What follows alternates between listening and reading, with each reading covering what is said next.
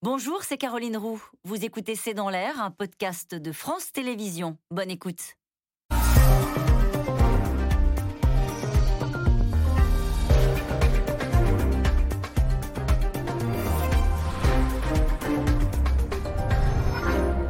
Bonsoir à toutes et à tous. C'est le sauf qui peut à Kaboul. Les talibans ont pris le pouvoir en Afghanistan et ils sont des milliers à tenter leur chance par l'aéroport pour essayer d'échapper à la chape de plomb que veulent imposer les fondamentalistes. Comment expliquer une telle débandade de l'armée régulière afghane, pourtant formée, épaulée et financée par les États-Unis? Est-ce là un échec cuisant pour l'Amérique et pour Joe Biden? Certains font le parallèle avec la chute de Saïgon en 1975. Quelle menace représentent les talibans? D'abord pour les 38 millions d'Afghans, mais aussi pour la paix dans le monde. C'est le sujet de cette émission de ce C'est dans l'air, intitulée ce soir Afghanistan, le sauf qui peut. Pour répondre à vos questions, nous avons le plaisir d'accueillir Pierre Aski, vous êtes chroniqueur international sur France Inter, à lire ce matin dans l'Obs votre chronique Les leçons de l'échec américain à Kaboul. Et puis je rappelle votre livre, hein, Les années 50 et si la guerre froide recommençait, c'est aux éditions de La Martinière. Solène Chalvron-Fioriti, vous êtes grand reporter nommé pour le prix Bayeux 2021 des correspondants de guerre pour votre documentaire Afghanistan, vivre en pays taliban, un pays où vous avez vécu et où vous étiez encore il y a trois semaines, vous nous raconterez.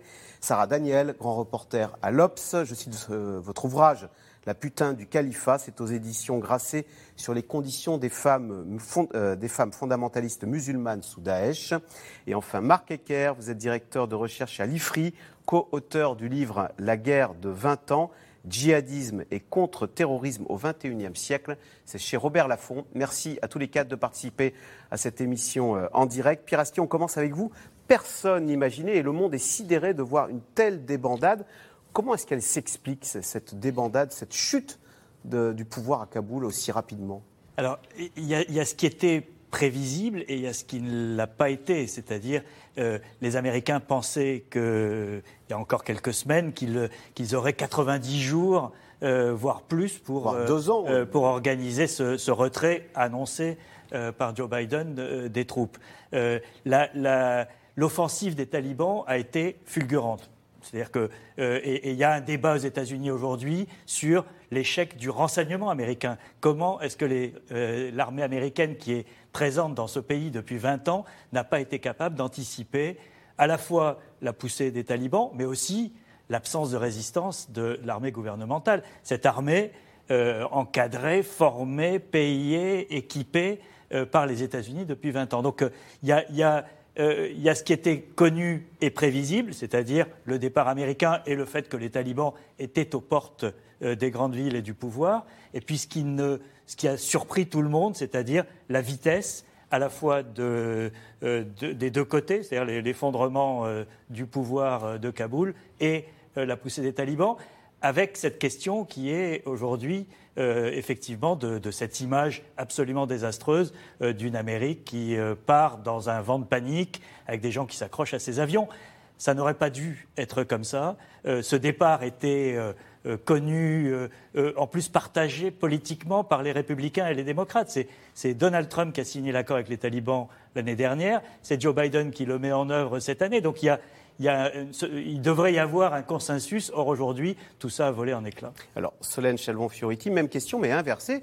Est-ce qu'à l'inverse, ça veut dire que les talibans sont diablement bien organisés, militairement efficaces, et qu'on les a peut-être sous-estimés euh, c'était plus que des mm. barbus en sandales?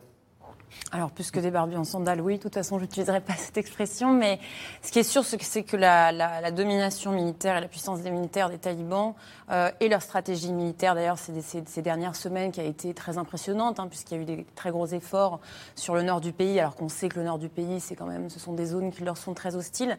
Euh, la supériorité militaire des talibans ne fait aucun doute. Euh, d'où l'attirent-ils Est-ce qu'ils sont financés? Est-ce qu'ils sont équipés par Bien sûr, mais ça fait des années euh, qu'on est tout à fait au courant des voies de financement euh, du mouvement taliban. Les talibans, d'abord, dominent les zones qui sont les zones de pavot, donc en fait dominent la drogue, continuent de vivre des, trafics avec. C'est l'argent de la drogue qui finance? Notamment, c'est une des nombreuses, c'est une des nombreuses mannes. Il y a, et moi j'en suis personnellement témoin, parce qu'on a notamment travaillé quand on s'est rendu en territoire taliban il n'y a pas si longtemps, hein, il y a deux mois, on a passé beaucoup de temps dans un village avec des des institutions différentes. On a bien vu qu'ils prélevaient l'impôt de façon très organisée. D'ailleurs, c'est 10% en général dès que vous avez un peu de moyens. donc ça, c'est une des voies aussi de financement. Il y, a, il y a plein de voies différentes. Et puis, il y a des soutiens qu'on connaît de, de, pays divers et variés. Mais attention, c'est pas parce qu'ils sont supérieurs militairement, j'ai envie de dire qu'ils sont supérieurs politiquement. Hein. C'est ça qui va être aussi intéressant. Qu'est-ce qui arrive là maintenant? L'équipement militaire, juste un mot pour revenir sur mm. cette poussée fulgurante. D'où le sortent-ils, cet équipement militaire Non, mais l'équipement, ils l'avaient déjà, si vous voulez. Ce qui est intéressant, c'est qu'est-ce qu'ils avaient en face. Vous avez, ce qu'ils ont en face, vous l'avez bien rappelé, c'est des, des, gens qui n'ont rien fait. Il y a des garnisons euh, de l'armée afghane où on sait que les, que les types ont quasiment ouvert les portes des garnisons. Ce qui est intéressant, c'est surtout ce qui se passe de l'autre côté. L'assas psychologique, la lassitude, le fait de ne pas faire corps avec cette société qui n'aime pas son armée depuis longtemps parce qu'ils sont trop corrompus. C'est tous ces enjeux-là, je pense, qu'il faut regarder Et ils ont récupéré le matériel américain qui était dédié à l'origine à l'armée régulière, on imagine. Donc ils sont maintenant très bien équipés avec euh, des armes made in USA alors ça c'est compliqué, hein. je ne sais pas ce qu'en pensent vos invités, mais en fait il y a différentes quand même versions là-dessus. Les Américains disent que non, hein. ils sont partis, nous on a été par exemple à la prison de Bagram, qui est la grande prison américaine au moment du départ, on était là-bas, euh, ils n'avaient pas du tout laissé d'armes, faut pas non plus raconter d'histoire, d'ailleurs ils avaient détruit jusqu'au frigo euh, et au rameur, et donc l'idée c'était quand même de tout, tout détruire. Mais il y a euh, effectivement, il y a des endroits où on sait qu'il y a des armes américaines qui sont passées côté taliban, et beaucoup évidemment d'armées, d'équipements de, des forces afghanes, qui maintenant sont complètement Sarah Daniel, on voit ces images d'Américains fuyant par le toit en hélicoptère et on fait le parallèle avec la chute de Saïgon en 75. Oui, c'est un coup dur. Ce qui se passe en ce moment à Kaboul, c'est un coup dur pour l'autorité, pour l'image euh, des États-Unis dans le monde Absolument. C'est une défaite qui est à la fois économique, morale, diplomatique. Je veux dire, c'est les États-Unis qui ont, qui, ont les, les, premiers commencé à engager des, des, pourparlers qu'on a appelés de manière tout à fait inopportune des pourparlers de paix, alors qu'en fait, c'était des pourparlers qui organisaient en avance la reddition euh, et le fait que euh, les talibans allaient reprendre le pouvoir et que les, les Américains voulaient négocier le fait qu'ils ne soient pas attaqués. Voilà, donc pour les Américains, là, et en plus symboliquement, si on ne retient que ça, alors qu'on pourrait retenir en effet les milliards qui ont, qui sont, qui ont été perdus, euh, les, les, vies aussi qui ont été. Euh, euh, il y a eu plus de. Si on, on, met 2300 militaires américains, qui ont été tués, et peut-être les familles aux États-Unis se disent mais pourquoi Et des blessés. Il y a eu plus de 20 000 blessés, ce qui est terrible quand on sert en, temps de guerre. Et puis aussi les, les, du, côté afghan, du côté taliban. Enfin, ça fait, ça fait environ 100 000 morts.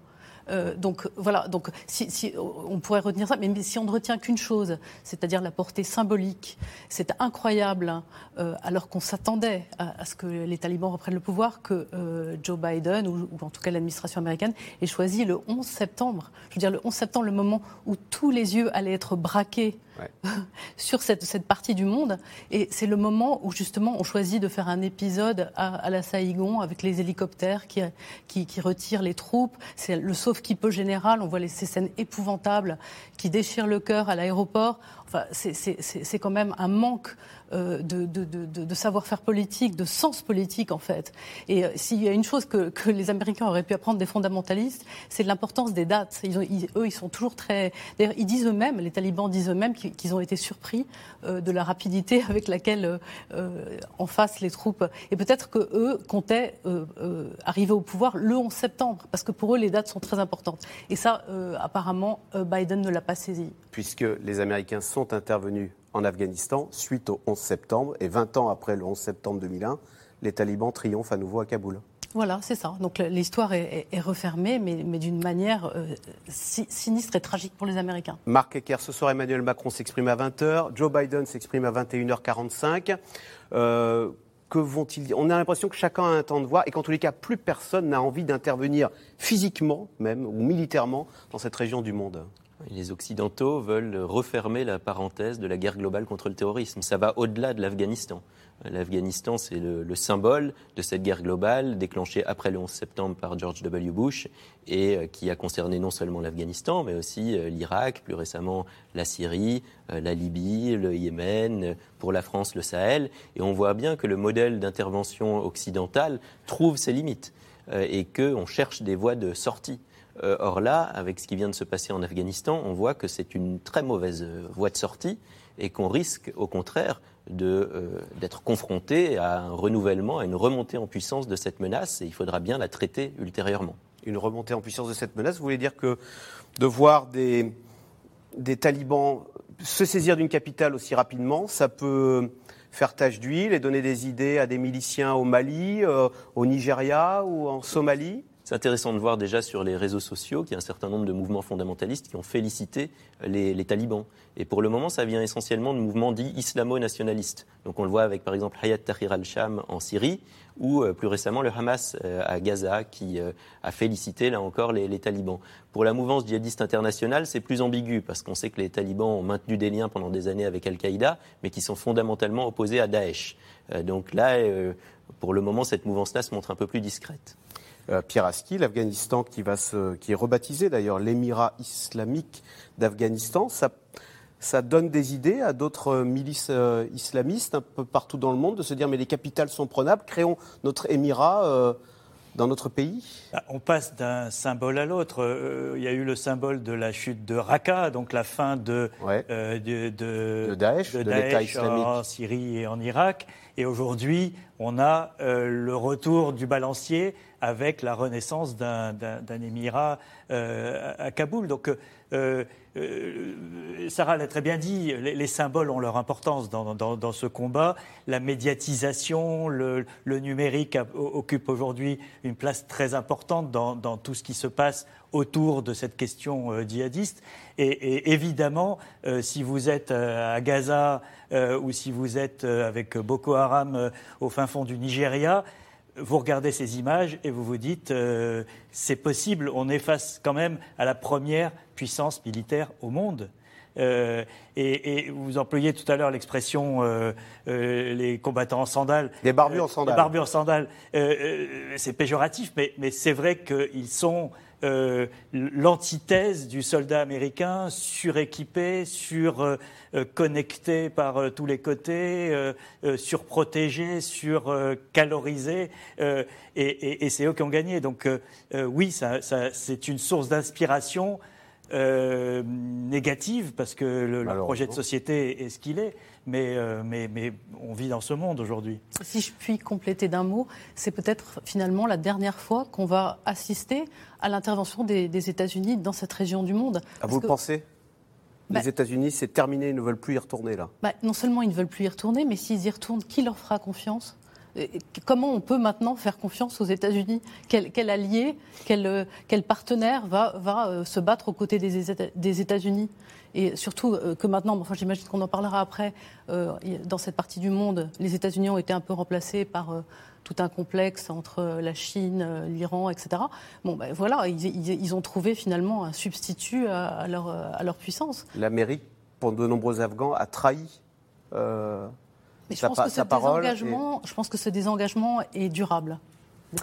Alors hier, Kaboul est donc tombé aux mains des talibans. Il n'aura fallu que quelques semaines aux miliciens islamistes pour reprendre le pays après euh, le départ des soldats américains. Depuis 24 heures, des scènes de panique et de chaos se multiplient dans la rue de la capitale afghane, où règne un maître mot, le sauf qui peut. Reportage de Magali Lacrose et Christophe Roquet. À l'aéroport de Kaboul ce matin, des milliers de familles, dans une course effrénée, tentent de fuir l'Afghanistan. Les soldats américains tirent des coups de feu en l'air pour empêcher ce mouvement de foule en vain. Certains atteignent le tarmac au moment même où un avion américain décolle. Ils s'accrochent aux parois de l'appareil au péril de leur vie. C'est la panique générale.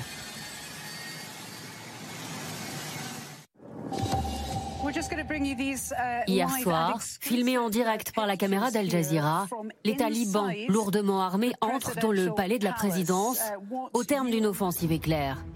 Les islamistes s'installent au bureau du président. Ce sont des chefs combattants. Leurs dirigeants sont au Qatar, explique-t-il. L'un d'eux affirme même avoir été emprisonné par les Américains à Guantanamo. Le drapeau afghan est retiré. Les talibans ont gagné. Quelques heures plus tôt, dans ce même bureau, Ashraf Ghani, le président désormais déchu, concédait sa défaite avant de fuir Kaboul. Pour éviter un bain de sang, je pense que c'était mieux de partir. Les talibans ont gagné. Ils ont maintenant la responsabilité de protéger nos compatriotes avec honneur, respect et dans la prospérité. Les ambassades du monde entier exfiltrent leurs ressortissants. L'ambassadeur français est placé dans une zone sécurisée de la capitale afghane. Pendant ce temps-là, les citoyens de Kaboul sont livrés à eux-mêmes. Redoutant la politique précédemment appliquée par les talibans, certains effacent les visages de femmes en vitrine de magasins. D'autres demandent des lettres de pardon pour avoir servi dans l'armée afghane. Sur le chemin de Kaboul, les talibans ont ouvert les prisons, libérant d'anciens membres d'Al-Qaïda. En trois ans, Pashtana a pu scolariser 7000 jeunes filles dans le pays. Elle s'inquiète pour ses étudiantes. C'est arrivé en 24 heures. C'est terrible de penser à toutes mes étudiantes, si intelligentes, jeunes, ambitieuses, qui voulaient faire quelque chose pour leur pays. C'est affreux de penser qu'elles vont être mariées à un terroriste ou à un extrémiste qui ne peut pas imaginer que les femmes sont aussi humaines que les hommes. Interviewé par la BBC hier, le porte-parole des talibans promet pourtant peu de changements à certaines conditions. Aucune vie n'est menacée. Il n'y aura aucune vengeance. Nous nous attendons à une passation de pouvoir pacifique. Les femmes pourront aller à l'école, travailler, à condition bien sûr qu'elles portent le hijab. Le retrait américain d'Afghanistan tourne au cauchemar pour Joe Biden. Depuis la prise de pouvoir des talibans, le président américain se tait. C'est à son secrétaire d'État de répondre aux critiques. Si nous étions restés en Afghanistan, il aurait fallu envoyer 2500 soldats en plus. Et pourtant, ça n'aurait pas été suffisant pour gérer la situation. On aurait envoyé 10 000 soldats et je serais avec vous comme ce soir pour expliquer pourquoi il a fallu envoyer nos forces armées en Afghanistan pour recommencer une guerre que nous devons terminer. L'incapacité des autorités afghanes à défendre leur pays a joué un grand rôle dans ce chaos d'aujourd'hui. Emmanuel Macron réserve sa réaction pour son allocution de ce soir à 20h. Le Premier ministre britannique, lui, appelle la communauté internationale à ne pas discuter avec les talibans. Nous ne voulons pas que les pays occidentaux reconnaissent les talibans comme gouvernement afghan. Il faut que nous ayons une seule et même position pour tout faire pour ne pas que l'Afghanistan retombe dans ces années de terreur.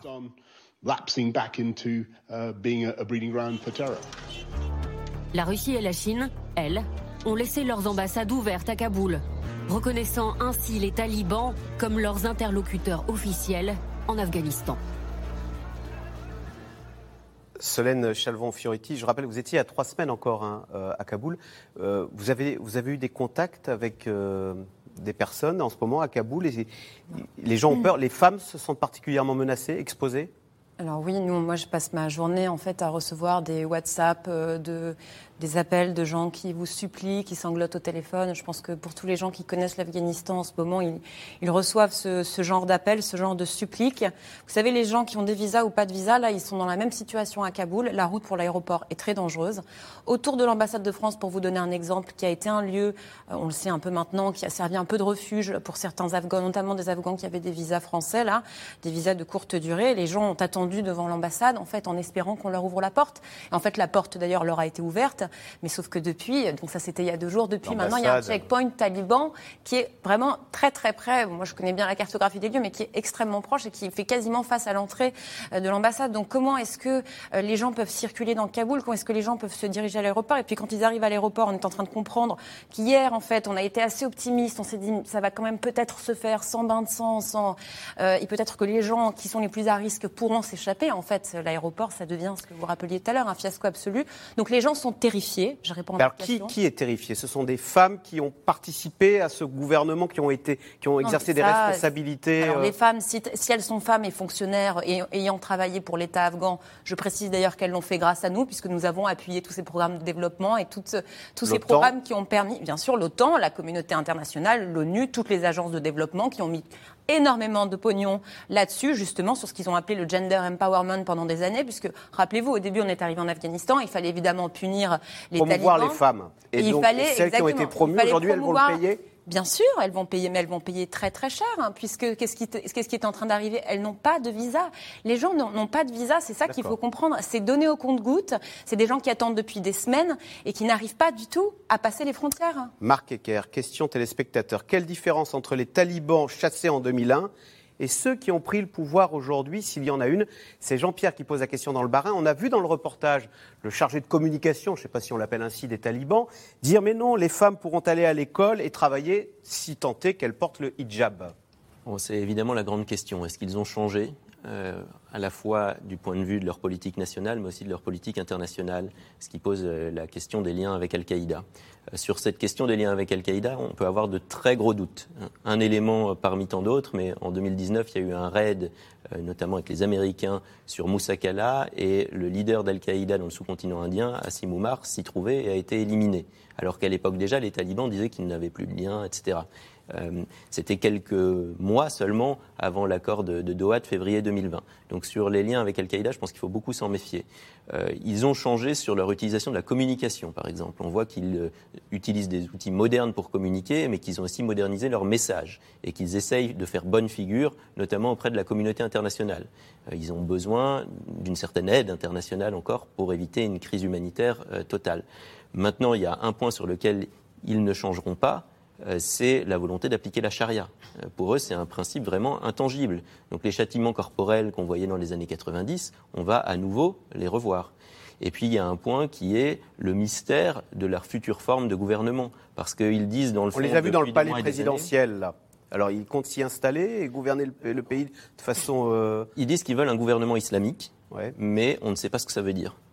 ce qu'on sait, c'est que la base, c'est la charia, avec y compris les châtiments corporels. Pour le reste, très franchement, euh, on a des signaux qui sont variables euh, sur les femmes.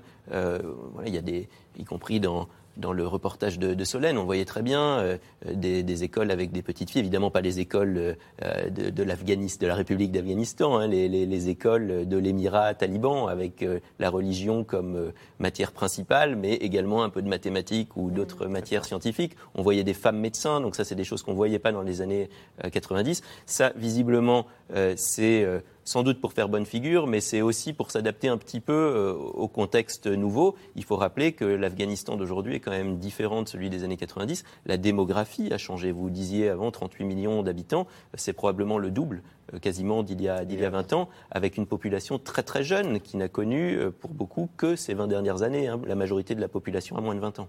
Sarah Daniel, si les talibans ont si vite conquis le pouvoir, est-ce que c'est aussi parce que peut-être il y a une partie de la population qui les voit d'un bon oeil, qui se dit après tout, euh, mieux vaut, euh, finalement, ça ne serait peut-être pas si mal la vie avec les talibans au pouvoir à Kaboul Est-ce qu'il y a une partie de la population qui les voit d'un bon oeil?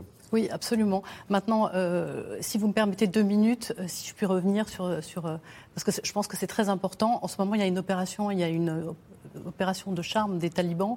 Euh, et il faut vraiment euh, faire attention à ça. Ils sont en pleine. Euh, ils se sont mis à la communication? En fait, ils se sont mis à la communication. Les talibans n'ont pas changé, je dirais, sauf qu'ils sont devenus beaucoup plus dangereux, justement parce que maintenant, ils maîtrisent les outils de communication, que maintenant, ils font de la propagande, que maintenant. Pourquoi? Parce qu'ils ont été pris en main. Avant, ils étaient entièrement pris en main par euh, les services secrets du Pakistan.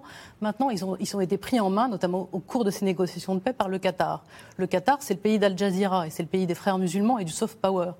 Donc ce qui se passe, c'est qu'ils ont compris tout ce qu'ils avaient à gagner en mettant un peu d'eau dans, leur vin. Ils ont en effet vu que pour la communauté internationale, la place des femmes, c'était quelque chose de très important, même si c'est symbolique, saupoudré. Euh, bon. Et donc, voilà, maintenant ils disent, les, jeunes filles en effet peuvent aller à l'école, mais qu'est-ce que c'est cette école? Donc ils sont allés prendre des cours de com à Doha, c'est ce que vous êtes en train de nous dire. Mais c'est pas une école, les petites filles doivent annoncer euh, des, euh, voilà, de, la religion. Alors si on leur met, on leur, leur saupoudre trois minutes de mathématiques, mais enfin c'est une plaisanterie. Sur, sur l'obsession des femmes, les talibans n'ont pas changé, ça il faut le dire et le redire. Maintenant sur votre deuxième question, euh, en effet, il y a des gens qui, d'abord dans, les campagnes reculées, qui voient pas la différence, qui ont été en but euh, souvent à un gouvernement totalement absent ou corrompu, euh, ce qui est, on ne sait pas lequel est le pire. Euh, ensuite, et, puis les, talibans ont, ont, changé en cela, qu'ils ont très bien perçu la manière dont ils pouvaient se mettre dans les interstices de cet État défaillant. Et d'ailleurs, ils ont commencé à gagner en dehors de leur base euh, ethnique, c'est-à-dire que maintenant vous n'avez plus seulement euh, des talibans qui sont des Pashtuns du sud et de Kandahar, de la région de Kandahar, mais vous avez même des, talibans qui sont euh, tadjiks, ce qui est quand même incroyable, c'est-à-dire la, patrie du. Ils ont su rassembler, ça n'est plus un mouvement ethnique, c'est un mouvement qui a su rassembler les différents fondamentaux. le seul embryon de possible État vient des talibans. C'est là que c'est paradoxal. Solène Chalvon-Fioriti, est-ce que, vous le euh, Sarah Daniel le disait à l'instant, dans les campagnes, finalement, on se dit peut-être que mieux vaut la charia qu'une justice corrompue D'ailleurs, c'est quoi précisément la charia?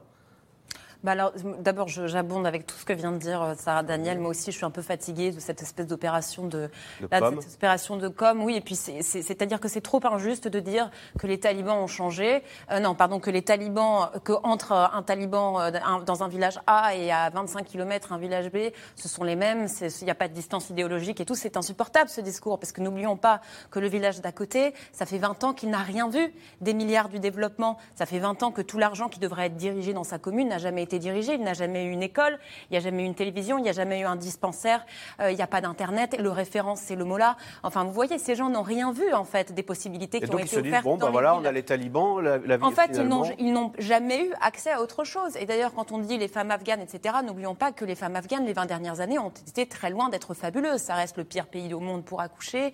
Euh, il y a encore plein de régions où vous ne voyez pas de femmes dehors, mais même pas dans les bazars, même pas dans les marchés. Donc c'est terrible.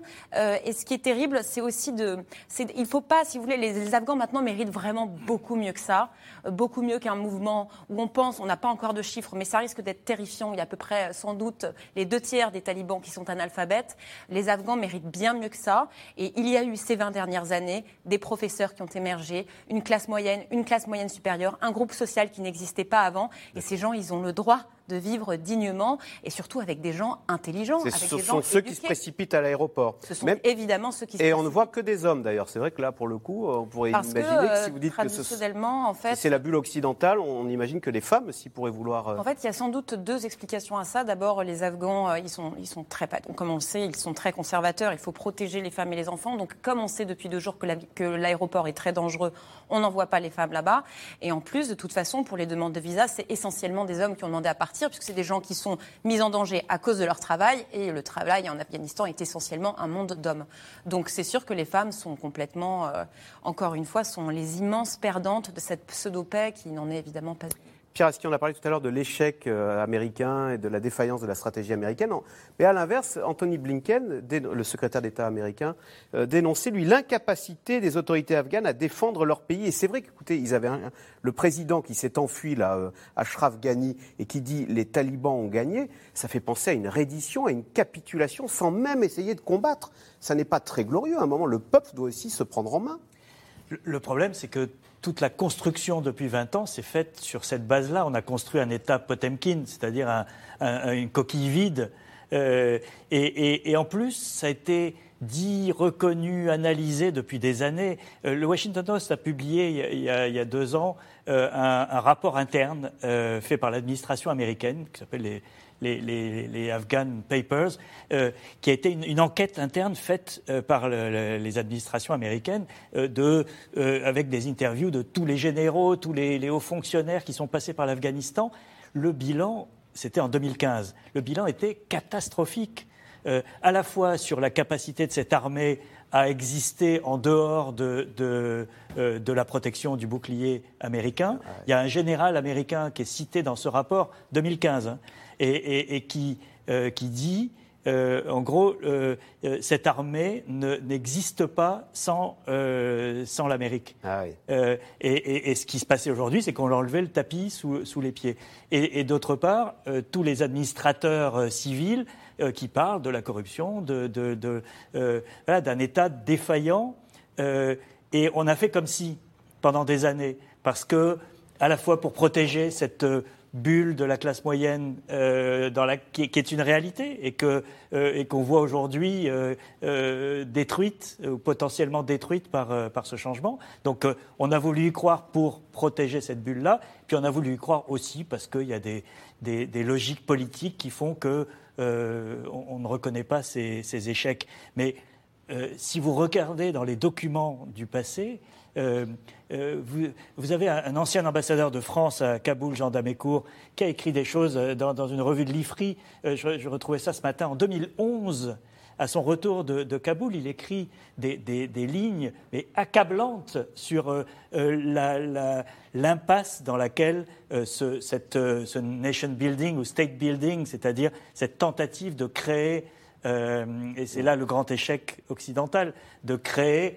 un, État à l'occidental dans un pays qui... Ça veut dire qu'on ne peut pas, absolument pas exporter nos modèles démocratiques. on a cru pouvoir le faire, vouloir le faire. C'était une erreur. il faut... L'erreur, c'est de penser qu'on va le faire avec des forces armées. Euh, c'est une erreur qu'on a, qui, remonte effectivement à toute cette période de 20 ans euh, démarrée avec la, lutte contre le terrorisme entre Kaboul, euh, Bagdad, Tripoli, où on a cru qu'il suffisait de renverser le, tyran. Comme on l'avait fait en Europe de l'Est, on avait cru. Oui, ou, comme on l'a fait en 1945 au Japon ou en Allemagne. L'idée que parce que Saddam Hussein tombe, il va y avoir une démocratie suisse, euh, euh, parce que les chars sont arrivés. C'est une illusion sur laquelle euh, les, Américains ont vécu pendant des années. Pourquoi la France s'en est retirée en, 2014 C'est ce que j'allais dire. Les Français ont participé au début militairement jusqu'en 2014. L'armée française hein. a été présente pendant, une, pendant jusqu'en 2014. L'annonce a été faite du retrait en 2012 par François Hollande. mais on est parti discrètement. Quand François Hollande a été élu en 2012, il est allé voir euh, les Américains en disant euh, nous on a le Sahel, il faut qu'on s'occupe de l'Afrique, euh, on s'en va. mais on n'a pas clamé sur les toits. Mais pourquoi? Parce qu'il y avait un constat d'échec. Parce qu'on avait compris, entre guillemets, c'est un grand mot, parce qu'on on aurait peut-être pu en faire plus, mais on avait analyser l'impasse dans laquelle était cette mission. Joe Biden D'ailleurs, ça résonne avec ce qu'on fait en ce moment au Mali. Où regardez, Joe, Biden lui-même, et c'est le grand paradoxe, je termine là-dessus, c'est le grand paradoxe de, de, l'image qu'a aujourd'hui Joe Biden avec cette, euh, cette catastrophe de, l'aéroport de Kaboul. Mais Joe Biden, il y a dix ans, euh, euh, était contre l'envoi de renforts supplémentaires, le fameux surge quand, quand les euh, quand euh, l'armée a voulu euh, augmenter les, effectifs en disant on fait un dernier coup. il n'y croyait pas. Il n'y croyait pas, il s'est battu contre. Et il y a même cette phrase très célèbre qui résonne avec tout ce qu'on vient de se dire. Mais il a une conversation avec un haut fonctionnaire de l'administration et, qui lui dit mais il faut qu'on protège les femmes. Et Biden se lève énervé en disant c'est pas la mission, on n'est pas là pour sauver les femmes afghanes. Il était là pour venger le 11 septembre, pour venger le 11 septembre et, éliminer le terrorisme. Et, c'est là l'erreur et le, point de, rupture dans, toute cette histoire. Euh, Solène Chalvon-Fioriti, autre question, téléspectateur. Subsiste-t-il une résistance aux talibans Et si oui, comment peut-on lui venir en aide? On a l'impression d'une cause perdue en ce moment pour le peuple afghan. Finalement, euh, qui en est réduit à subir euh, ce régime taliban. Oui, oui, c'est vrai, mais euh, il y a résistance en tout cas.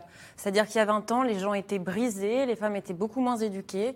Là, encore une fois, cette classe urbaine, elle, euh, elle, elle va très très difficilement accepter. Bon, là, de toute façon, on est dans des jours, des jours très inquiets, les gens se cachent, se terrent, ils ne sont pas du tout en position, évidemment. En plus, il n'y a plus un soldat ou un flic dans la rue, plus d'Américains non plus, donc ils ne sont pas en position de se défendre. Mais ça, ce qui est certain, c'est que la résistance culturelle, elle existe.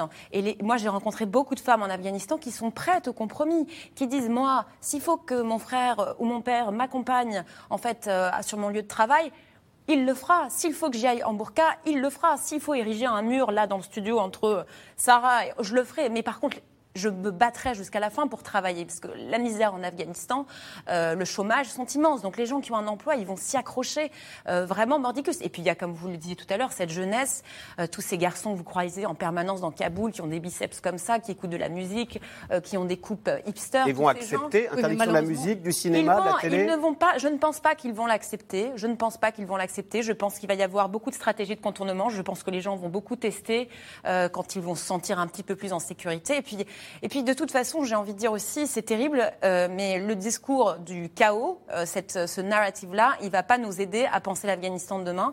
Et ces gens-là, demain, ils auront peut-être besoin d'être évacués. Donc il va falloir pousser pour que l'Europe les accueille. Il va falloir pousser pour les évacuer. On va en parler de la question mais, des réfugiés. Mais en même temps, une seconde, tu imagines ce que tu es en train de dire, c'est-à-dire qu'ils vont devoir faire des compromis. C'est-à-dire que finalement, cet État euh, inspiré par le Qatar, par les frères musulmans, est en train de prendre forme et qu'il y a une, une reddition totale. Tout à fait, vraiment, un cynisme total, je suis d'accord.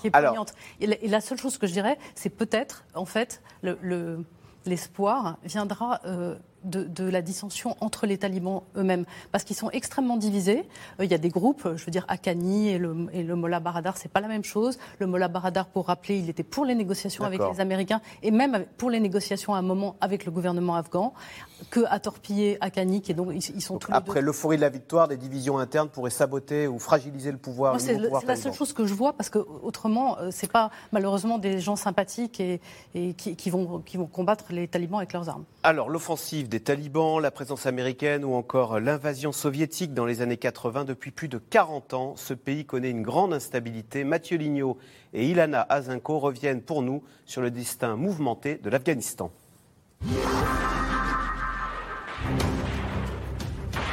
Le bruit de la guerre depuis quatre décennies. Décembre 1979, l'Union soviétique envahit l'Afghanistan pour soutenir le gouvernement communiste. Il y avait déjà près de 5000 soldats et conseillers soviétiques en Afghanistan. Ce chiffre désormais serait doublé, voire triplé. Pendant dix ans, l'armée rouge fait face à la guérilla des Moudjahidines. Ces Afghans de mouvements divers combattent avec le soutien de l'Arabie saoudite, du Pakistan et des États-Unis. Pour le président américain Jimmy Carter, il faut aider les ennemis du communisme en pleine guerre froide. Cette ingérence flagrante dans les affaires intérieures de l'Afghanistan est une violation inadmissible des règles de conduite internationales. C'est la troisième fois depuis la Deuxième Guerre mondiale que l'Union soviétique intervient militairement pour s'assurer le contrôle d'un pays frontalier. L'URSS s'enlise et ces soldats que l'on voit ici s'épuisent contre des ennemis presque invisibles dans ces montagnes. L'Afghanistan est désormais surnommé le cimetière des empires. Bien avant les soviétiques, les Britanniques avaient échoué à s'imposer. En 1989, retrait de l'armée rouge. Voici l'un des héros de la rébellion, le commandant Massoud. Il s'empare de Kaboul en 1992. Après avoir fait la guerre, le lion du Panchir doit maintenant construire la paix. Oui, il y a beaucoup de choses. Il y a beaucoup de choses Vous êtes content d'être à Kaboul aujourd'hui? Oui, oui. Attendez mes ordres. Vous avez dormi pendant de longues années. Maintenant, il faut se réveiller. Et pourtant, la guerre civile n'est pas terminée. Différents mouvements moudjahidines, tribus et chefs de guerre continuent de se battre entre eux. Dans ce chaos, le groupe des talibans va prendre de l'ampleur. Ces islamistes rigoristes, soutenus par le Pakistan, l'Arabie saoudite et Ben Laden, veulent lutter contre la corruption et instaurer la charia. En 1996, ils assiègent Kaboul et son gouvernement. Les talibans, ils sont là, à un kilomètre, un kilomètre et demi. Leurs armes lourdes, elles sont sur la colline. Vous les voyez là-bas, en face de nous. Les talibans s'emparent du pouvoir et imposent la loi islamique. Massoud reforme un groupe de résistance, la Ligue du Nord, pour lutter contre les talibans et leurs alliés d'Al-Qaïda. Un kamikaze du groupe terroriste d'Oussama Ben Laden le tue deux jours avant le 11 septembre 2001. Après les attentats aux États-Unis, intervention de l'OTAN. Les talibans sont chassés et les terroristes d'Al-Qaïda traqués. Mais là encore, l'opération militaire des Occidentaux rencontre un succès mitigé et les forces islamistes se reforment. En 2012, Barack Obama amorce le retrait progressif des troupes. Il est temps de tourner la page après plus d'une décennie pendant laquelle une grande part de notre politique étrangère s'est concentrée sur les guerres en Afghanistan et en Irak. Quand je suis arrivé au pouvoir, il y avait presque 180 000 soldats dont la vie était en danger, alors que d'ici la fin de l'année, il y en aura moins de 10 000. Le désengagement des militaires de la coalition va se poursuivre sous la présidence Trump, puis celle de Biden. L'actuel président américain a déclaré ne pas regretter ce retrait, malgré le retour des talibans. Un autre empire s'est cassé les dents à ramener la paix en Afghanistan. Question téléspectateur euh, Marc Ecker. Les Américains regrettent-ils le retrait de leurs troupes? C'est Joe Biden qui dit Mais de toute façon, si on était resté 50 plus, ça n'aurait rien changé. Un an ou 50 plus? Alors tout dépend qui est les Américains. Joe Biden est dans une logique avec son administration pour le moment qui consiste à dire c'est un succès. simplement, leur communication se heurte visiblement aux faits. Alors ils disent c'est un succès parce qu'ils euh, expliquent que l'objectif initial de la mission, c'était de faire en sorte que euh, l'Afghanistan ne soit plus un sanctuaire pour le terrorisme international. Et effectivement, il y a eu le 11 septembre 2001 et depuis, il n'y a plus d'attentats de, cette ampleur-là et plus de planification d'attentats de ce type-là depuis euh, l'Afghanistan. Sauf que ce n'était pas ça la mission. Quand on reprend les déclarations initiales de George W. Bush, l'objectif de la guerre globale contre le terrorisme, c'était non seulement d'éradiquer Al-Qaïda, ce qui d'ailleurs n'a pas été fait, mais également de euh, mettre fin à tous les groupes terroristes de portée globale, c'était l'expression, on ne sait pas trop ce que ça définit, et à ceux qui venaient en aide et qui hébergeaient Al-Qaïda. Donc ça incluait les talibans. Et cette guerre qui a été menée en Afghanistan, elle était non seulement contre Al-Qaïda, mais aussi contre le régime taliban qui a été évincé. Euh, sauf qu'au bout de plusieurs années de guerre, jusqu'en 2018, euh, ben, les Américains se sont rendus compte qu'ils n'arrivaient pas à euh, vaincre l'insurrection, et donc ils ont changé de logique sous Trump en acceptant de négocier avec les talibans et de les inclure à nouveau dans le jeu politique. Le Mollah Baradar, dont on parle beaucoup ces derniers temps, il avait voulu se réinsérer dans le jeu politique afghan dès 2002. Et à l'époque, les Américains avaient fermé la porte en disant non, il n'y a pas de talibans modérés, on n'accepte pas ça, euh, on va passer à autre chose, on va former un nouvel État. Comme l'a dit Pierre Aski, ça a donné un État Potemkin, mais je dirais c'est même pire que ça. Ça a donné, par certains aspects, un État prédateur. Et la population a eu peur de certains de ses fonctionnaires, de la police en particulier, qui a très mauvaise réputation. Euh, les policiers ont une réputation de corruption notamment. Et euh, les talibans, on ne peut pas uniquement expliquer leur avancée par leur force, la terreur qu'ils inspirent à la population, c'est aussi parce qu'ils défendent un modèle alternatif, un modèle de gouvernance alternatif, et ils développent notamment des tribunaux euh, qui semblent être plus efficaces et moins corrompus que les tribunaux officiels, hmm. sauf qu'évidemment, ce ne sont pas du tout les mêmes normes qui sont appliquées, ce sont les normes de la charia, encore une fois. Sarah Daniel, est-ce que l'Afghanistan des talibans euh, va se risquer à héberger le terrorisme international? Ce que je veux dire par là, c'est que S'ils hébergent des Ben Laden qui organiseraient de nouveaux attentats euh, dans des lieux euh, en Occident, eh ben, ils s'exposent à de nouvelles représailles. Est-ce qu'ils n'auraient pas intérêt à faire leur petit califat euh, à l'intérieur de leurs frontières sans chercher à exporter le djihadisme dans le reste du monde C'est une question très intéressante et qui, à mon avis, a deux temps. C'est-à-dire qu'à la fois, on ne peut pas les dédouaner complètement d'une alliance avec Al-Qaïda, puisque donc, un des membres de ce carteron qui dirige maintenant l'Afghanistan est M. Akani, dont le père a été euh, un grand moudjahidine, mais qui a hébergé euh, et accueilli Ben Laden. Et là, les, services secrets américains euh, récemment ont fait état de camps d'entraînement conjoints entre Akani et Al-Qaïda et des membres d'Al-Qaïda. Donc ils, construisent une force, si vous voulez, qui potentiellement, ils ont fait des attentats communs, enfin potentiellement peut agir. Mais je dirais presque que c'est comme un petit peu euh, comme l'Iran avec le nucléaire, c'est-à-dire que c'est aussi euh, au, niveau international une manière de dire on peut, on peut taper, mais on tapera pas. Et d'ailleurs c'est exactement ce qu'ils ont dit dans les négociations qu'ils ont fait avec les Chinois là, et en disant voilà nous on est on est prêt à ce que les Chinois viennent, s'ils veulent exploiter nos mines, euh, nos mines d'étain, bienvenue, etc. Et d'ailleurs on, on fera en sorte qu'ils ne soient pas attaqués euh, par des, éléments euh, indéterminés. Mais ça veut dire qu'en revanche, les autres, ils pourront en effet euh, les laisser attaquer. Vous voyez, c'est presque voilà, de la dissuasion, en fait, de la dissuasion terroriste. Pierre Aski, comment, justement, donc, ce qui se passe affaiblit l'image des États-Unis dans le monde. Comment réagit-on à Moscou, à Pékin? On se félicite de voir les grands Américains trébucher ou on s'inquiète quand même de ce foyer d'instabilité que devient Kaboul? Alors il y a une double dimension. La première, elle est évidemment que les malheurs de l'Amérique font le, bonheur de ceux qui sont aujourd'hui ses rivaux sur la scène internationale. Il faut lire la presse chinoise euh, depuis deux jours. Euh, les éditoriaux, les, caricaturistes s'en donnent à cœur joie euh, sur ces Américains qui sont défaits par, par des barbuons, les barbuons sandales. une fois de plus. ça, c'est la, première dimension qui est on marque des points euh, aisés en, propagande, et, ça compte. Euh, la deuxième dimension, c'est qu'effectivement, euh, la principale préoccupation de la Chine, c'est d'abord sa sécurité.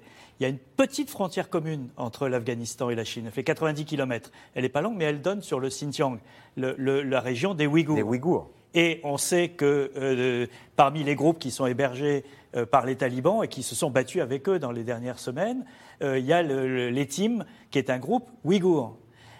Donc, il y a trois semaines, il y a une délégation importante de talibans qui est arrivée en Chine, conduite par le Mollah Baradar, une fois de plus, qui a été reçue par Wang Yi, le ministre des Affaires étrangères. Il y a des photos extraordinaires, ça a été hyper médiatisé et les talibans se sont engagés à ce qu'il n'y ait pas d'attaque contre la Chine.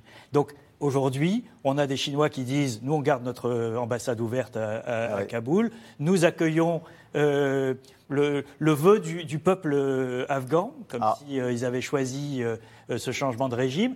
Et la, Chine et la Russie ont pris acte du changement et font comme s'il y avait une continuité. ce qui veut dire une chose, c'est que les Chinois vont en tout cas être présents sur la scène afghane économiquement. Euh, les Chinois ont des liens très étroits avec le Pakistan, on le sait, c'est le pays qui a reçu le plus d'investissements dans les routes de la soie, 60 euh, milliards euh, de dollars au Pakistan. Il y, a, depuis des années des discussions pour élargir cet ensemble à l'Afghanistan, donc ça pourrait se faire. Et, pour, les, pour les talibans, c'est effectivement de l'oxygène parce que c'est de la. Donc Pékin s'accommode de l'islamisme Pékin s'accommode de l'islamisme tant qu'il ne lui cherche pas de poux. Euh, Pékin ne s'accommode pas de l'islamisme chez lui. Euh, Avec les Ouïghours. Mais, si ah. euh, ce sont des islamistes qui lui garantissent sa sécurité, les Chinois ne sont jamais regardants sur ce qui se passe en politique intérieure. Ils ne, s'intéressent qu'à leurs propres intérêts. Et Moscou, alors qui a subi les, mêmes déboires avec, en Afghanistan du temps de l'URSS oui, mais tout le monde, euh, les, Russes aujourd'hui euh, raisonnent en termes euh, stratégiques et géopolitiques. Il y, a un échiquier régional. la superpuissance américaine se retire et tout d'un coup, le jeu devient régional. Et si vous prenez le jeu régional, vous avez qui? Vous avez les Russes, vous avez les Pakistanais, vous avez les Indiens, vous avez les Iraniens, vous avez les Turcs et vous avez les Chinois. C'est-à-dire des puissances moyennes, on va dire, qui sont en quête d'influence, qui veulent peser sur cette situation. Euh, le, gagnant, c'est le Pakistan pour l'instant, le perdant, c'est l'Inde. Et donc, euh, moi, je suis prêt à parier que dans les Parce que le Pakistan a une influence sur les talibans. Hein, vous l'avez expliqué tout à l'heure. Ils avaient même financé les talibans euh, de 96 à 2001. Et je suis prêt à parier que dans les prochaines semaines ou les prochains mois, on va avoir un réveil du conflit au Cachemire, qui est, le, gros enjeu entre l'Inde et le Pakistan. On allume des feux, on éteint d'autres feux. Il y, a un grand échiquier régional c'est pas nouveau, hein, au 19e siècle c'était déjà le cas, mais en tout cas c'est ce qui est en train de se passer aujourd'hui. Euh, Solène Chalvon-Fioriti, et comment, euh, à la frontière euh, pakistanaise, afghane, il y a l'Iran, qui est une autre république islamique. Comment voit-elle l'émergence de cette république islamique afghane? Elle se dit, tiens, un autre pays frère, ou elle le voit d'un mauvais œil ben, En fait, même cette, euh, cette question, elle est, euh, elle, elle est difficile, c'est difficile d'y répondre parce que, évidemment, les, les, Iraniens, le modèle chiite, c'est tout ce que les sunnites. Euh, parce qu'ils sont sunnites, hein, les Afghans. Parce que les Afghans sont majoritairement sunnites, mais attention, il y a quand même une importante. il y a une minorité, oui, qui ils sont entre 10 et 20% mais quand même une minorité importante d'Azara qui sont chiites, à qui, voilà, qui sont non seulement persécutés, mais qui sont en plus constamment accusés d'être à la solde de l'Iran et qui, là, font partie des gens avec les femmes dont il va vraiment falloir euh, se préoccuper et dont il va falloir vraiment documenter les trajectoires parce qu'ils risquent très très gros avec les talibans. Il y a déjà des informations, des chasses à l'homme, euh, des voilà des comment on dit des porte à porte qui se font euh, à Dashte Barchi, qui est un quartier chiite pour traquer les minorités pour traquer les oui des, des, profils de la minorité Hazara qui ont ou travaillé avec les étrangers ou qui ont été dans l'armée, etc. Donc ça pourrait chauffer entre Iraniens et, et Afghans là. Alors ça pourrait chauffer, mais on a aussi eu on a eu une phase où, alors d'abord, il y a des talibans qui ont aussi été formés euh, par l'Iran. Hein, il faut savoir, ça fait partie des mille composantes qui se sont euh, un petit peu réorganisées ces dernières années.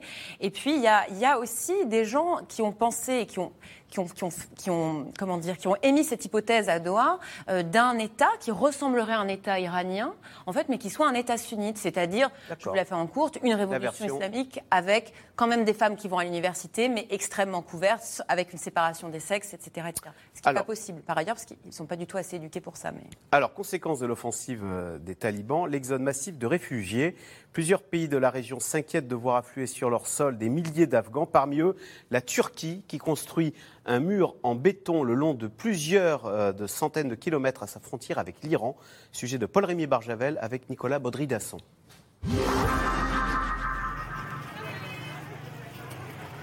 Au cœur de la capitale afghane, les camps de fortune se multiplient. Depuis la semaine dernière, des familles entières affluent, fuyant les combats pour se mettre à l'abri. Une roquette est tombée tout près de la maison. On s'est dit que la prochaine fois, elle nous raterait pas, alors on est parti. Dans le quartier où réside ma belle-sœur, les talibans ont violé une jeune fille de 12 ans et l'ont jetée dans la rivière. J'ai entendu parler d'autres cas. Ils entrent dans les maisons. Depuis le début du conflit, 250 000 personnes ont été déplacées. 80% d'entre elles sont des femmes et des enfants. Le mois dernier, plus de 1000 civils déjà ont été tués. À présent, l'ONU redoute la famine. Nous craignons que le pire soit à venir.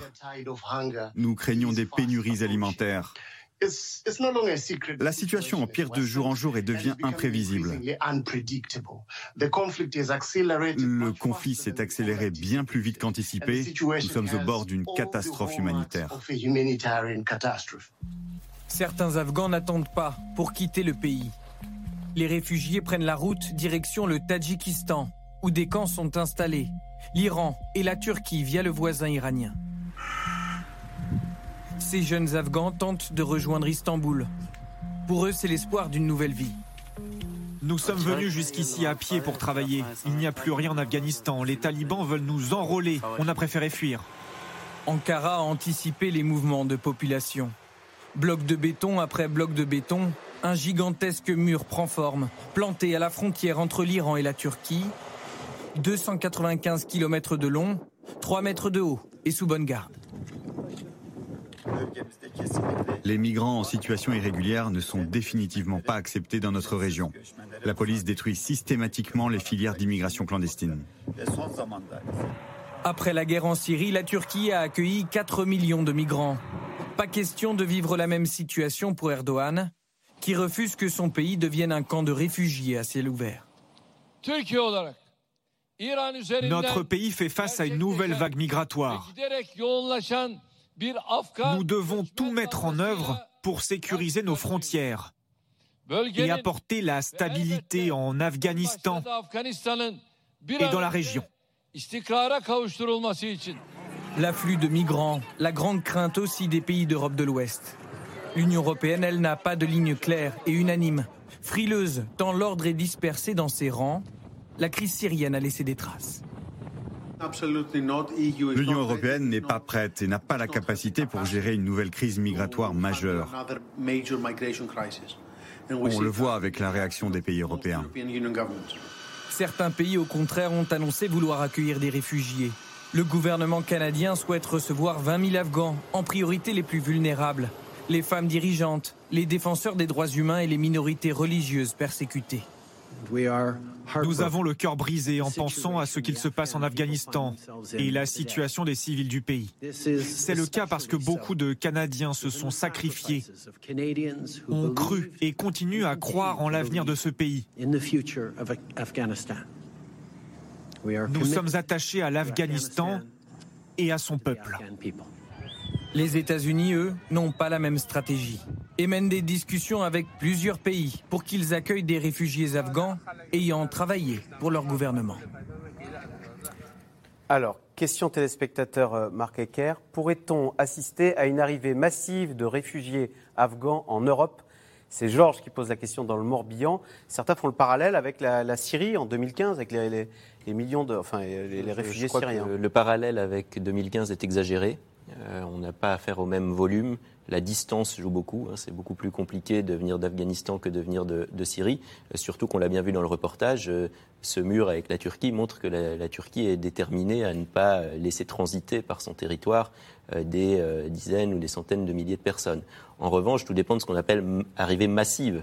Angela Merkel, par exemple, a déclaré aujourd'hui qu'elle s'attendait à un rapatriement, entre guillemets, enfin en tout cas un, un transfert d'environ 10 000 personnes euh, en, Allemagne. Donc c'est important, mais c'est évidemment pas comparable aux millions de personnes euh, de 2015. Euh, pour ce qui est de la France, il faut sans doute s'attendre à quelques milliers d'individus dans les, dans les prochains temps. Je rappelle que pour ce qui est de la France, si on prend les statistiques de demandeurs d'asile avant la crise du, du Covid, les Afghans étaient en première position. Et on parlait d'environ 10 000 personnes par an.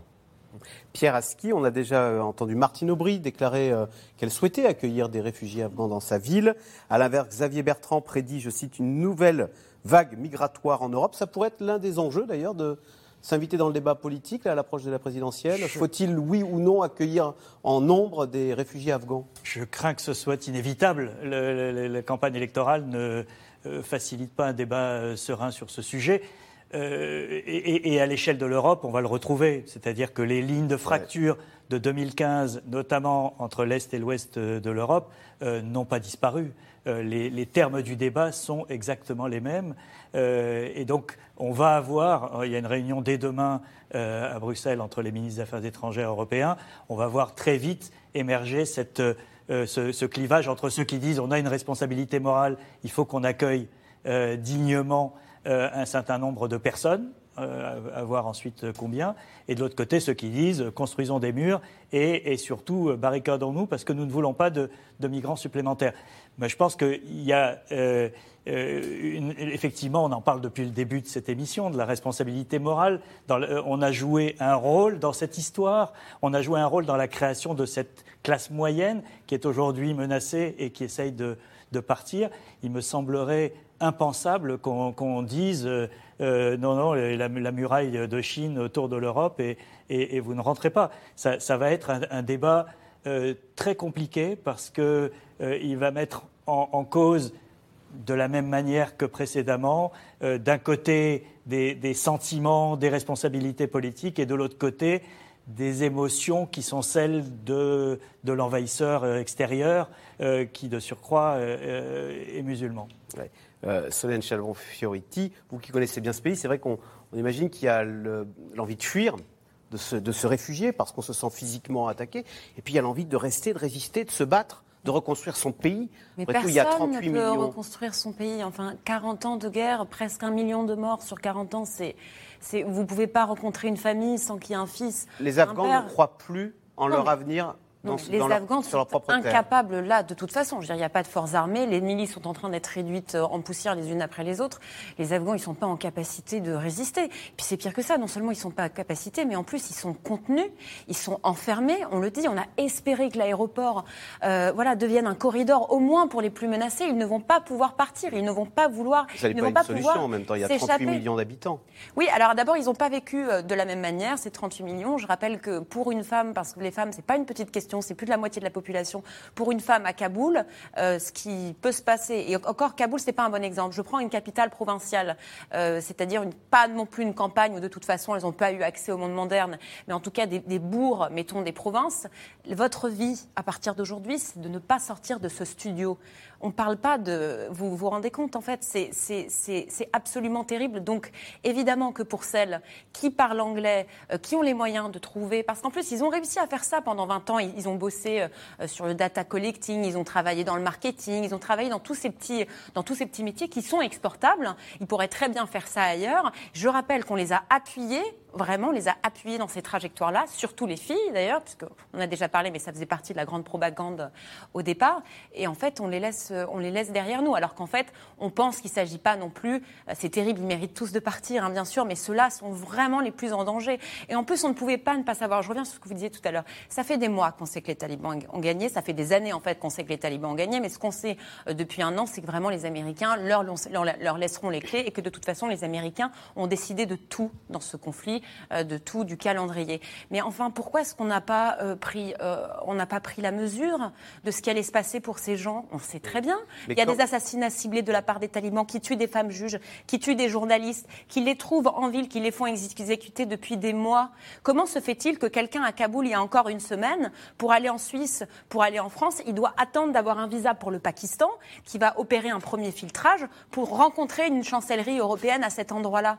C'est ça qui ne va pas. C'est là, si vous voulez, cette indignité, il faut quand même la regarder en face, faire notre autocritique et ouvrir les frontières pour ces gens. Enfin, faire surtout la critique des Américains. Et puis... Merci, merci. Je disais la même chose. Oui, tout à fait. Non, mais, mais, mais, en plus. Euh, mais quand Joe Biden dit si on était resté 50 plus, ça n'aurait rien changé, est-ce qu'il a fondamentalement tort? Non, il a raison. Bien sûr, il a raison.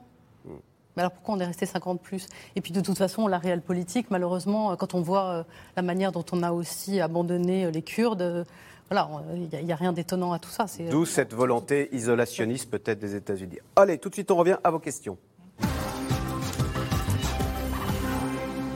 Comment les talibans traitent-ils leurs propres filles? Parce qu'un taliban, avant d'être taliban, c'est un homme qui a une femme, qui a Mm. des enfants, et parmi ses enfants, il y a des filles. Solène?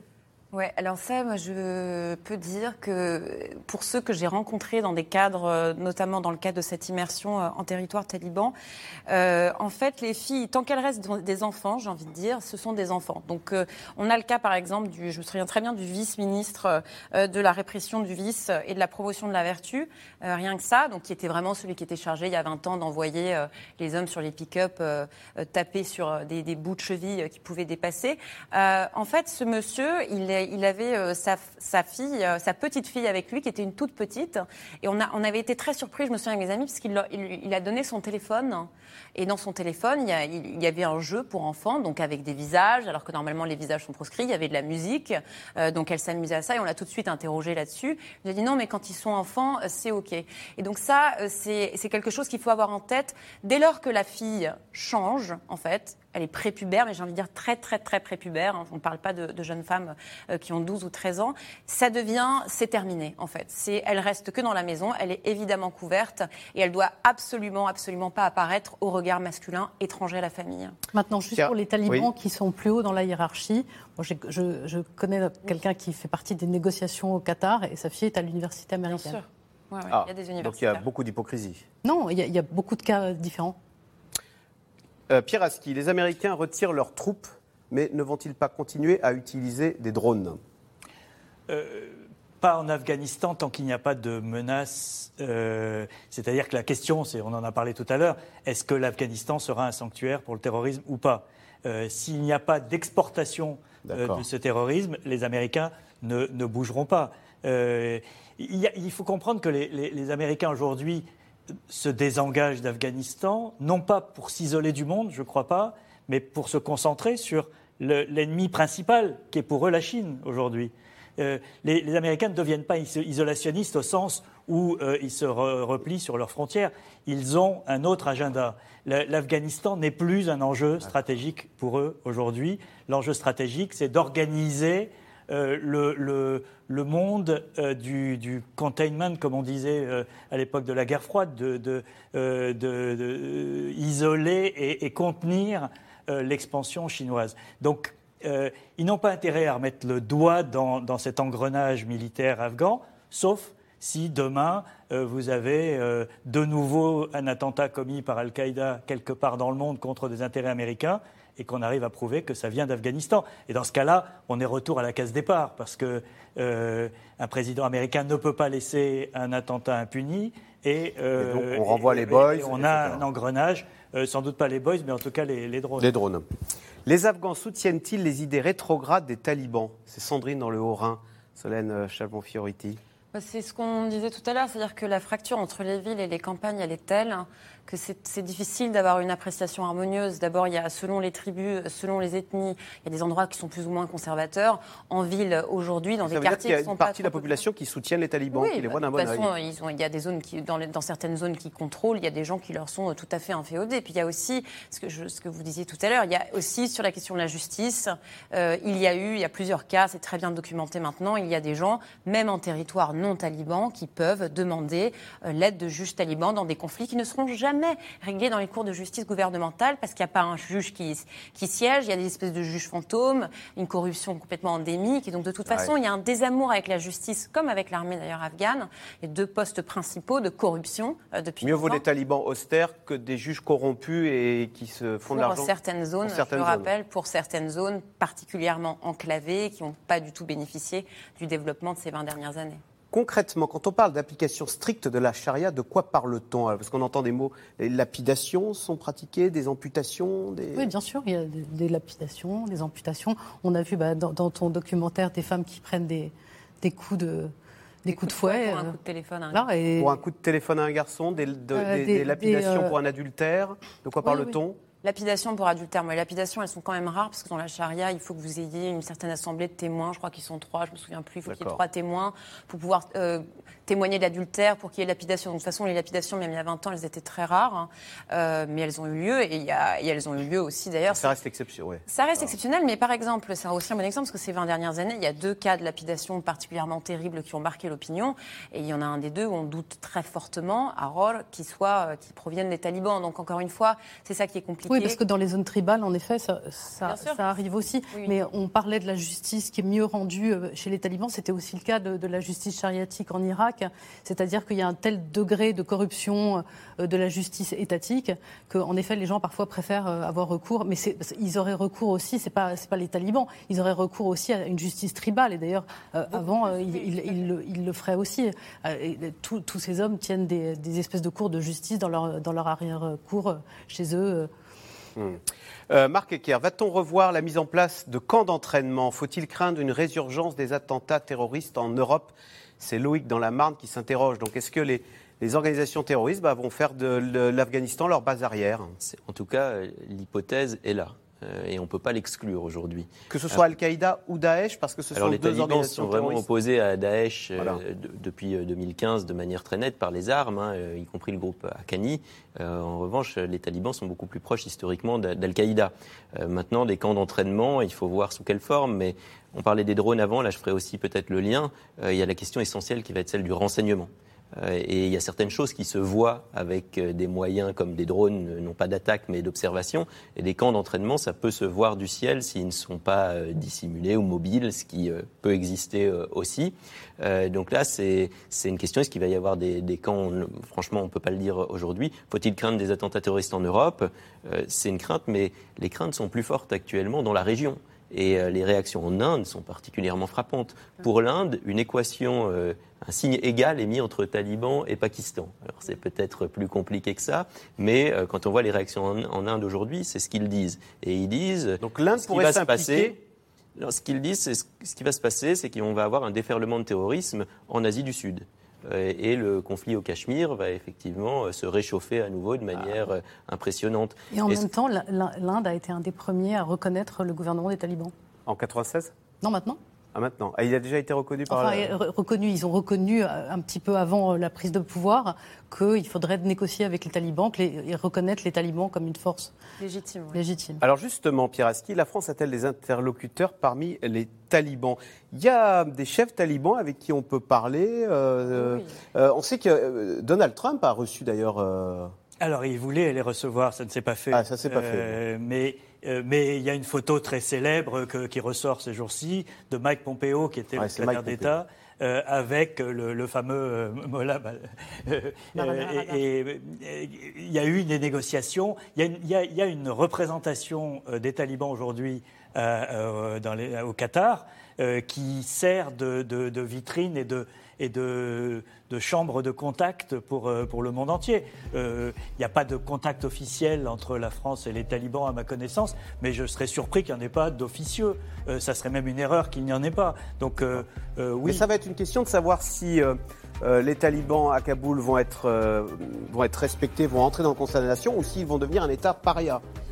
C'est une question très, très importante. Il y a notamment aujourd'hui une, une, interview de Bernard Bajolet, qui a été ambassadeur de France à Kaboul, puis patron de la DGSE, et qui euh, donne une interview, je crois que c'est à Marianne, dans laquelle il dit il faut que la France garde son ambassade ouverte à Kaboul. Elle, est, elle est, euh, fermée, elle, est elle, est, elle, est, pour l'instant en transit. On ne sait pas quel sera le statut euh, réel de cette ambassade.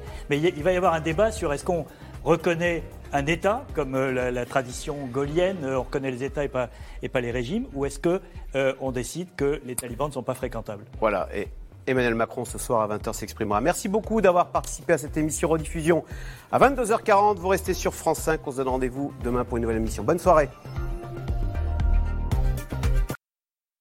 C'était C'est dans l'air, un podcast de France Télévisions. Alors s'il vous a plu, n'hésitez pas à vous abonner. Vous pouvez également retrouver les replays de C'est dans l'air en vidéo sur France.tv.